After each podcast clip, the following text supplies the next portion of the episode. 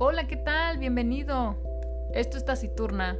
Yo soy Arumi y te voy a estar platicando de algunos temas que a mí me interesan y que según yo a ti también te van a interesar, o eso espero. Así que te invito a que vayas por una bebida, un café, un té. Acomódate un ratito, vamos a relajarnos y a platicar. ¿Qué te parece? Comenzamos.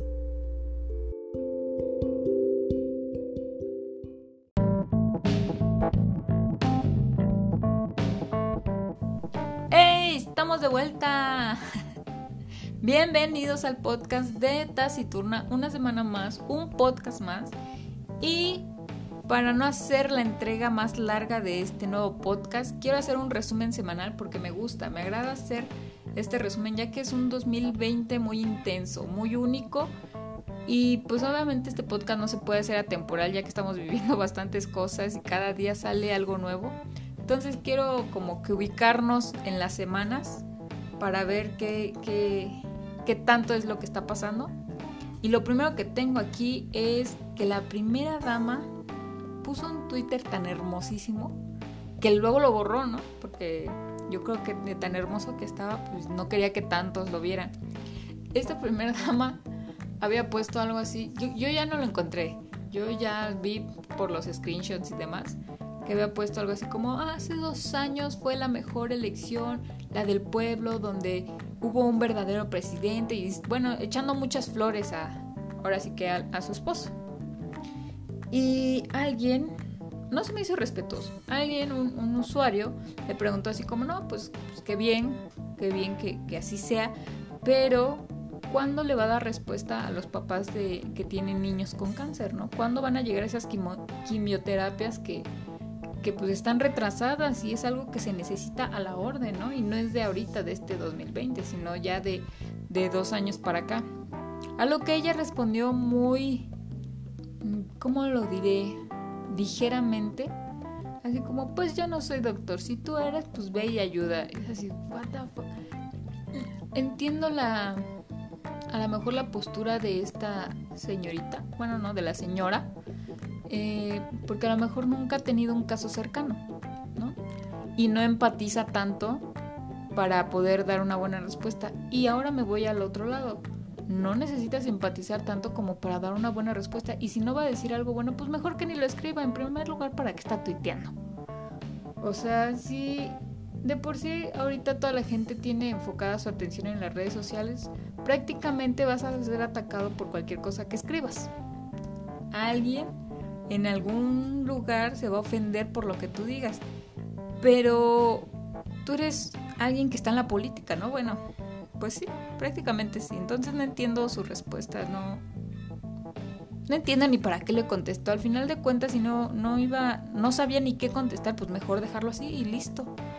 Pero, pues le fue como en feria, todo el mundo la criticó y pues era más que obvio. O sea, esa no era la forma. Y por otro lado sale Canelo, el boxeador, el Canelo Álvarez, y dice, no, si alguien necesita algo, por favor llámeme a mi oficina y yo con gusto los podré ayudar. Y sí, así es como se llevó la atención de todos y creo que ayudó a una o a dos fundaciones dando dinero porque obviamente pues él ahorita está nadando en dinero y pues qué buena onda, o sea, por una parte qué buena onda que, que sí está ayudando a la gente y esta primera dama no necesitaba nada más que decir, claro, yo voy a checar ese tema y con gusto este, te pondré al tanto. O no sé, cualquier cosa, pero decir, no soy doctor y tú checa, en fin, de ahí eh, los toques de queda, ¿qué onda? En Monterrey apenas ayer antier lo anunciaron que tal vez ya por fin después de tres o cuatro meses van a hacer un toque de queda. No estoy diciendo que es lo mejor, porque hay mucha gente que sí necesita salir, pero siento, no sé, son sentimientos encontrados. Por una parte está bien porque a lo mejor solamente así las personas que salen innecesariamente van a entender pero por otro lado digo, ¿quién eres tú como para decir que no salgan, no? Sí, yo sé que es un bien común y que no deberíamos de hacerlo, pero hay mucha gente que necesita trabajar y trabaja al día. Entonces es como... Ah, esa medida yo creo que era desde principios de la pandemia, desde marzo. Es más, desde... Sí, marzo. Porque febrero apenas nos estábamos enterando de que esto estaba evadiendo, bueno, evadiendo barreras y fronteras y pues está llegando apenas a Latinoamérica. En fin, vamos a ver qué es lo que dice Monterrey, si lo aplica o no y cómo es que la gente va a reaccionar a todo esto. Luego, el día de ayer antier sale Kanye West para presidente de Estados Unidos. ¿Qué tal? Eh, la verdad yo lo veo como meme esto. Eh, no creo que llegue a ser presidente, pero si sí, se lanza, eh, va a ser muy interesante las votaciones que creo que se vienen en noviembre. Y ver qué tanta gente neta sí va a votar por él. O sea, yo creo que va a ser como aquí con Bronco. Que sí, una parte sí lo va a apoyar, claro que sí. Ah, bueno, pero Elon Musk sí lo está apoyando. ¿Y, ¿y qué? y que toda la gente que cree en, en Elon va a votar por, por Kanye West. No, no creo. La verdad todo esto me parece un meme, pero ya es 2020 y aquí puede pasar lo que sea. Y por último, bueno, no por último, aquí voy a relacionar dos cosas. La peste bubónica en China. ¿Qué onda? Es el año de las pestes, de la... Eh, neta, año del apocalipsis, o sea, se viene la peste, ya nada más falta que se venga este... Ay, se me fue. Cuando vienen como las aves y los animales, como los parásitos, ¿no? Y así las... No me acuerdo cómo, no me, me acuerdo del nombre, pero neta que no sé qué más falta, neta solo falta que lleguen los aliens o los zombies, ya, eso es lo último, ya lo que necesitamos para cerrar este 2020 todo lo que da. Dice la OMS que no hay problema porque pues, ya hay medicamento para tratarla, que no hay que espantarnos, ahorita solo hay tres casos que la están controlando, pero pues así habían dicho del COVID y ven, véanos, véanos en cuarentena permanente porque al parecer esto no va a terminar hasta el otro año. Ya están diciendo, en realidad, ya que puedes creer, porque en realidad nadie sabe qué va a pasar con todo esto en la mañana estaba escuchando que, que a lo mejor el virus del COVID ni siquiera es tan pesado y que se puede mantener más tiempo en el aire.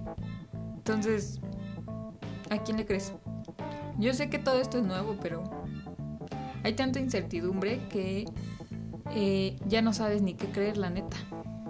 Y por último, lo más esperado de estos meses era que el presidente de Brasil se contagiara de COVID y hoy por fin lo confirma y dice él que es una gripita y cualquiera, que no hay bronca. O sea, que sí tiene COVID, pero que no la está sufriendo tanto. Y bueno, apenas está sintiendo los síntomas, pero nada más deje que pasen los días y a ver qué tal le pega. Porque en realidad creo que él es una persona de riesgo. Creo que ya está, o sea, ya está cerca de la edad de riesgo. Y bueno, pues siempre estuvo expuesto, o sea, nunca usó cubrebocas, estaba saludando a la gente, salió a protestar para que abrieran el país, cuando él es el presidente, cabe aclarar. Entonces, pues ya se había tardado, la neta. La neta le estaba jugando mucho al vivo y pues ahí están los resultados. Ahora se tiene que cuidar 15 días a ver qué tal evoluciona, a ver si no se nos muere. Y si sí, a lo mejor le hace un favor a Brasil. Pobre de Brasil, la neta. Pero bueno, no, no le deseo la muerte a nadie. Cada quien tiene lo que, lo que busca y este cuate ya había, ya le había jugado mucho ya, ya se había expuesto demasiado y pues aquí está el resultado. Ni pex. Bueno, cerramos el resumen semanal con todas estas noticias que han pasado y vámonos a la sección favorita de este podcast y la única que hay. Así que vámonos a libros y reseñas.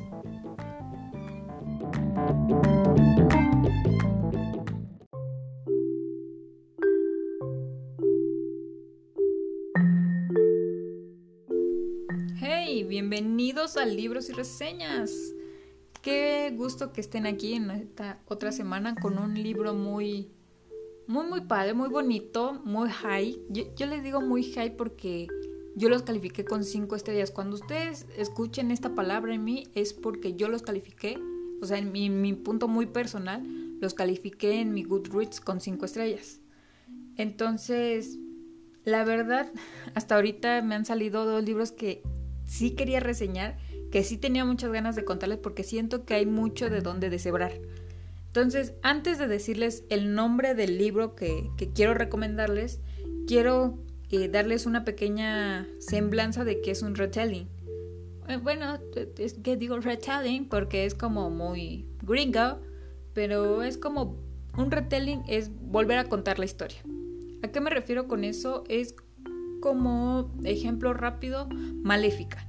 Eh, Maléfica es la historia detrás de la Bella Durmiente, ¿no? Porque ella se hizo mala, eh, de dónde viene su historia y por qué prácticamente durmió a la Bella Durmiente. Entonces, un retelling es eso, reescribir, no, pues sí, reescribir una historia que ya tenemos. Hay, hay una, no me acuerdo ahorita cómo se llama, hay una trilogía de libros que trata sobre, creo que es la Caperucita, Cenicienta y Rapunzel, pero lo ven desde el punto de vista como más humanizado, no del punto como más Disney, más acá mágico. Yo no los he leído, por eso no les puedo decir mucho, pero sé que tratan de eso, o sea, toman esa historia como base y la van desmenuzando y la cuentan de otra forma. Entonces, ¿qué otro ejemplo? Ese es, por ejemplo, en las películas. Sé que hay otro que se llama La Reina de Corazones, que viene de Alicia en el País de las Maravillas. Ojo, no he leído Alicia, lo voy a leer el otro mes. Espero también poderles darle una reseña. La verdad le tengo mucho miedo a ese libro, ¿no? Porque como que nunca he sido fan de Alicia, pero bueno, a lo que voy. La Reina de Corazones eh, nos cuenta y se enfoca en la princesa Diana, que obviamente ella va a ser la Reina de Corazones, pero pero explica cómo es su, su, adolescencia y cómo en realidad no era mala. O sea, es más, creo que en, sí, en la segunda película de Alicia, creo que a través del espejo, nos dice por qué la reina de corazones tiene esa cabezota, ¿no? Y que en realidad ella no fue la culpable, sino su hermana.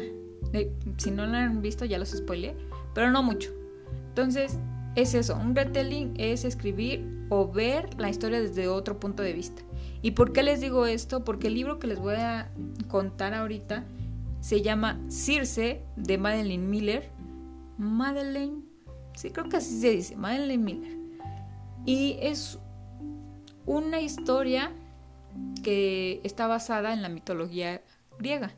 No sé si a ustedes les guste, espero que sí. A mí en lo personal no me apasiona porque no, no, no soy experta en el tema, pero sí me gusta mucho. Desde chica he tenido así libros y referencias de la mitología griega y me gusta mucho saber que sabemos que ahí es una mezcla de dioses y titanes que ahí van todos con todos y en este libro lo podemos, perdón, lo podemos reafirmar. Es que lo tengo aquí al ladito. Me gusta mucho, es una edición muy bonita.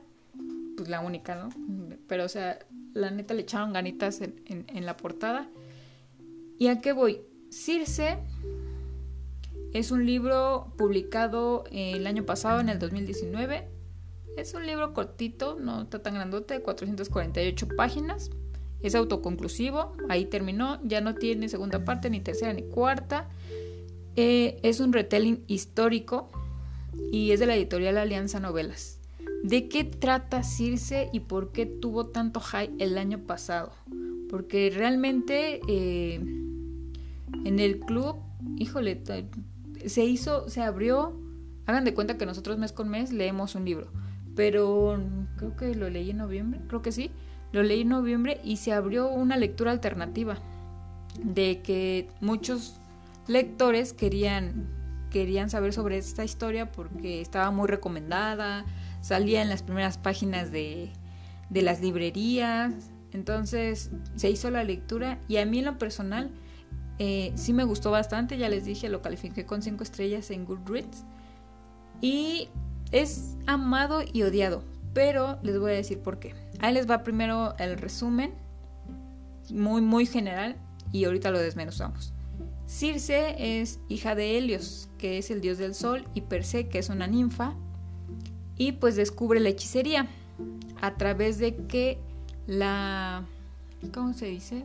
pues la despojan, la, la destierran de su familia porque hizo pues unas cosas que no, no estaban muy bien vistas por los, por los dioses y los titanes. Entonces la destierran de la familia y al ser la única en una isla desierta, ahora sí que sola con su soledad, eh, descubre la hechicería. La descubre y empieza a evolucionar en ese aspecto. Entonces al principio porque empieza muy fuerte la historia, pues obviamente no, no te quieres despegar y avanzas muy rápido, eh, te das cuenta de qué tan malditos eran los titanes y obviamente, ¿no? Por, algo, por algo eran titanes, por algo eran dioses, pero sabes qué tan crueles llegan a ser porque Circe realmente no tenía la culpa de nada, ¿no? Al final, eh, hija de un titán, ella no nace con poderes, o sea, no los descubre al instante, como sus dos hermanos, ¿no? Que es Perses y Pasiphae. No, no encuentra nada que ellos sí tienen, ¿no? Ni tampoco tiene la belleza de su mamá, que es una ninfa, que las ninfas son como lo más bello que hay. Prácticamente son las novias de todos los titanes y los dioses. Pero ella tampoco nace con esa belleza. Entonces tiene que encontrar como su personalidad entre que debe de tener poderes y debe de ser la más hermosa de todas, pues no, no encaja en ninguna. Lo único que tiene es la inmortalidad. Pero eso al principio no le sirve de mucho, ¿no? Porque hasta ella misma como que da a entender que si no tiene nada de eso no, no sabe para qué vino al mundo, si no va a ser eh, como... no vas a, a sobresalir como sus hermanos. Ahora, ¿a qué voy? Este libro no es tan fácil de leer. ¿En qué aspecto? Eh, hay unos puntos que quiero que quiero advertirles antes de que vayan a leerlo, porque a lo mejor son muy importantes para ustedes. Y los, los encontré en un blog de adicción a libros, eh, una chica que también reseñó el, el, libro, y tiene mucha razón, la verdad no lo había visto desde ese punto de vista, porque vi también muy malas, no reseñas, pero malos comentarios en el club, así como, ay, lo habían pintado muy bonito y que iba a ser una super historia y al final no me gustó. Y a mí en lo personal todo lo contrario, ¿no? Yo dije, no, o sea, la neta sí fue una, una muy buena historia. Encuentras... Eh, la verdad sí se ve y se nota muy feminista el libro porque pues ella tiene que casi ser mujer empoderada porque nadie la ayuda, prácticamente está sola, o sea, hagan de cuenta que pandemia 2020, así sola con su soledad. Y claro, eh, al no tener pues quien la defienda, eh, sufre varios abusos. Pero bueno, ¿a qué voy? Estos puntos les van a ayudar para saber si es su lectura o no. Yo al final, yo digo que la lean sí o sí para tener una mejor crítica hacia este libro. Y si les gusta la mitología griega, ¿por qué no leerlo? No, la verdad no se separa mucho de, de la realidad, ¿no? Bueno, no de la realidad, pero de la mitología no, no está tan apartada. O sea, está muy apegada a las historias. Entonces, ahí van los cinco puntos. Número uno, un libro es un libro para adultos. Eh, no es nada juvenil porque tiene escenas muy, ¿cómo les diré? Grotescas, muy gráficas en cuestión de que hay violencia y también hay una que otra violación que no es tan descriptiva, pero se da a entender. Entonces, no se lo recomiendo como adolescentes, ¿no? Así como de 13, 14, a lo mejor hasta los 18, porque pues ya entiendes un mejor, mejor las cosas y, así no te vas a traumar un poco con las escenas, ¿no? Entonces, uno, eh, si eres un adolescente que estás escuchando, no, no lo leas, mejor aguántate, leo otras cosas y ya después lo digieres un poco. Dos, no hay acción, no esperes que sea eh, un libro que en cada capítulo encuentres algo de acción, porque pues no, como ya dije al principio es un retelling de historia, una novela histórica, entonces vas a encontrar eso, historia nada más. Eh, Circe es una persona muy difícil, es cruel, es egoísta, es como un antihéroe, anti, es un antihéroe. O sea, la apoyas porque sabes que en el fondo tiene razón, pero sabes que a lo mejor moralmente no está bien. Pero bueno, en esa época y, en esas historias de, de, la mitología, sabes que todo se valía. Entonces, de alguna forma, apoyas su forma de ser y su pensamiento. Entonces, por eso les digo que es algo feminista, porque obviamente eh, la historia se basa en ella y cómo es que pues todo mundo quiere abusar ya que la ven sola y todos se enteran que está sola. Y cuatro y último punto, es una lectura algo densa. Si no te gusta la historia antigua o la mitología, pues mejor no le entres a la onda porque te vas a aburrir demasiado y a lo mejor no llegas, o a lo mejor sí, llegas a la mitad porque tiene un buen ritmo. De, o sea, la primera parte es muy rápida y te, te quieres comer el libro prácticamente. Y al llegar a la mitad, que es lo que me pasó a mí, donde empieza a entrar un personaje muy conocido, Odiseo, eh, llega a un punto en el que sí empieza a aburrir, dice, ah, parecería relleno. O sea, como que dices, ya, por favor, que este tipo ya se vaya, que haga algo de su vida o, que ya lo corra o algo.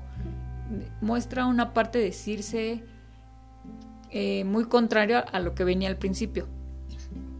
En el principio de la historia, ella se muestra muy fuerte, muy pues sí, muy decidida a estar sola y que no importa dónde la manden, pues ella va a hacer lo que pueda para lograr sus metas. Y llegando a la mitad del libro, cuando encuentra a un hombre, no, no, quiero, no quiero parecer feminista, pero en cuanto encuentra a un hombre, eh, pues ella se somete a lo que él quiere, casi casi lo idolatra y pues de ahí viene otra etapa a decirse, ella va en, en toda la historia, ella siempre va evolucionando, ella siempre va como para arriba, pero ahí se estanca un poco en la historia y les digo, parece un poco de relleno, pero al final siento que es importante para el libro.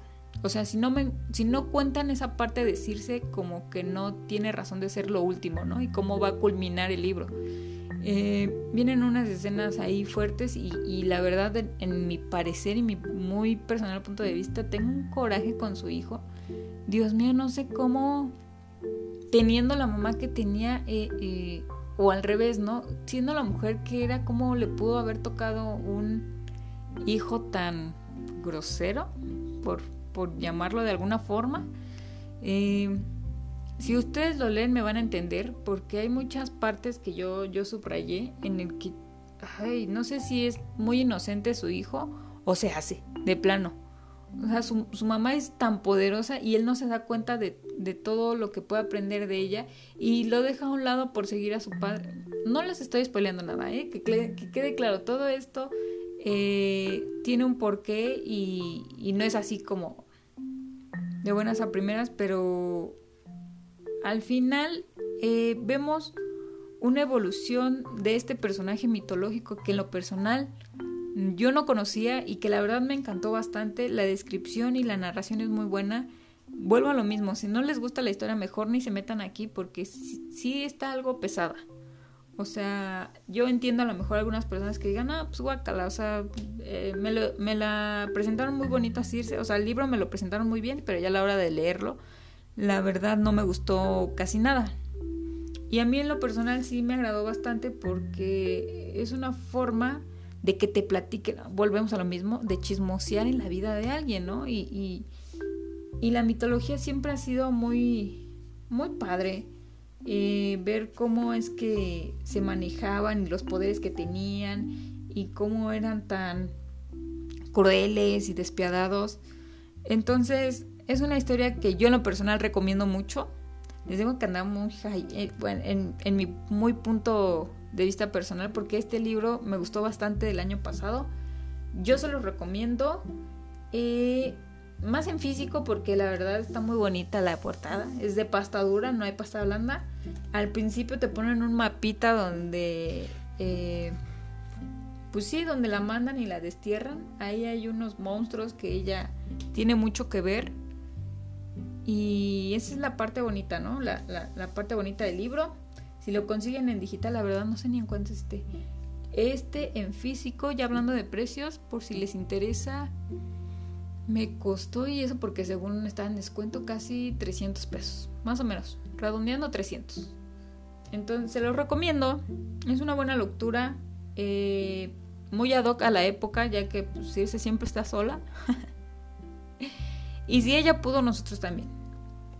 Vamos a cerrar este podcast nada más con una, una cita de libro que a mí en lo personal me gustó. Tengo bastantes, ¿eh? Yo soy de las personas que me gusta, antes no, pero últimamente me gusta marcar mucho los libros porque siento que los hago más personalizados. Y sí, aunque me regañen y digan que no, que sacrilegio, cada quien hace con sus libros lo que les dé la gana.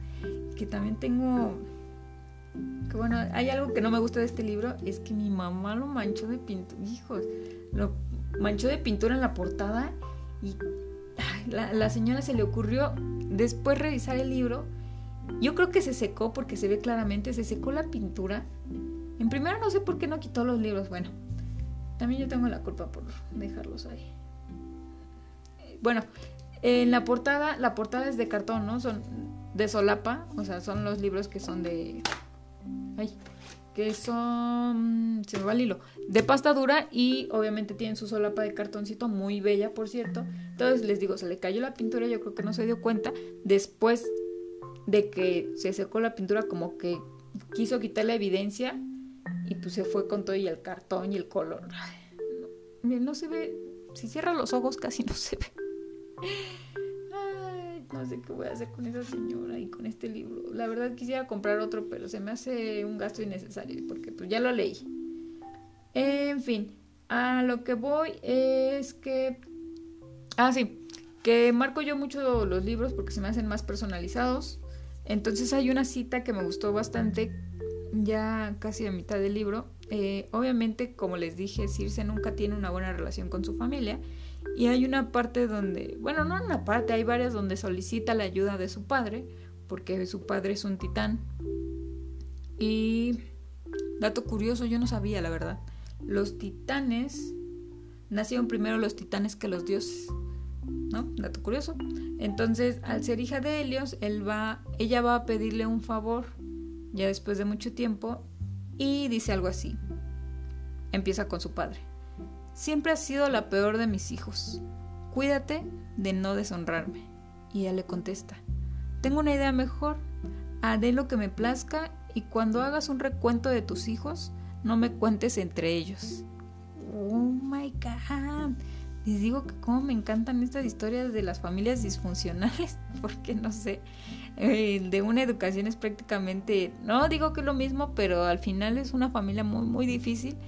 Y en este caso, eh, pues igual, en la mitología está cañón esta familia sobre todo, porque digo, no me he adentrado a otra, pero la relación que tiene con sus hermanos y su hermana tan obsesiva con ella y su hermano que al principio parece apoyarla y al final no, o sea, tiene una ahí una acidez con todos sus familiares que dices, no, mejor sola que mal acompañada prácticamente. Entonces, no les cuento más, no les quiero spoilear más. Eh, léanlo, coméntenme si les gustó, si no les gustó también coméntenme porque es, esas son las dos caras de este libro. O lo vas a amar o lo vas a odiar.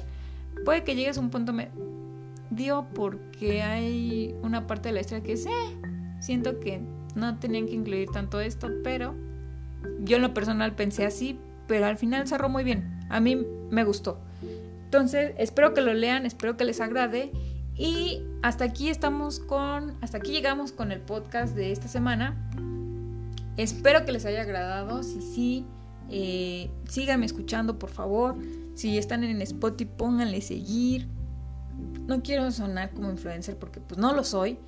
Pero me ayuda a saber si les gusta o no. O sea, lo que realmente al final lo que quiero ver es si les está, les está agradando el tema si sí están esperando el, podcast, porque pues muchos sí me lo comentan, otros obviamente no, ya lo veo en las gráficas, pero sí me gustaría que, que me dijeran qué les parece, eh, si hay alguno, hay algún libro en particular que quieren que comente, o que me digan, ya les comenté, eh, este, este mes voy a leer a Ana Karenina, si alguno de ustedes les interesa, vamos a leerlo, lo comentamos Voy a terminar El Exorcista, espero que también sea reseña para que no se me vaya el hilo.